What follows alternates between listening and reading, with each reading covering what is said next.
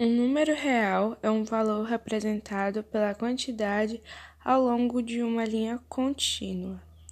O conjunto dos números reais é formado pela união de outros quatro conjuntos numéricos naturais, inteiros, racionais e irracionais.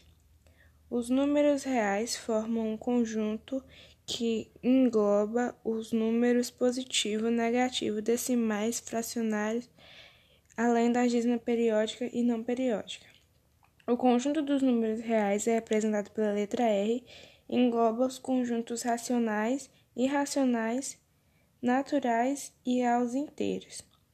Pertencem ao conjunto dos reais os números naturais, inteiros, racionais irracionais definem o conjunto como sendo um agrupamento de elementos.